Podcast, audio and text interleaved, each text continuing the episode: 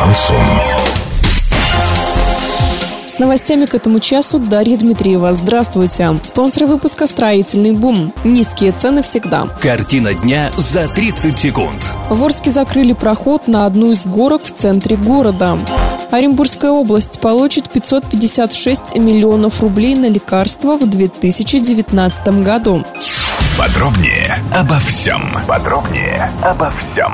В Орске закрыли проход на одну из горок в центре города, которая располагается на площади Комсомольской. Речь идет о деревянном городке, который здесь устанавливается ежегодно. Напомним, ранее мы сообщали, что съезжая с одной из горок, дети врезаются в лестницу следующей.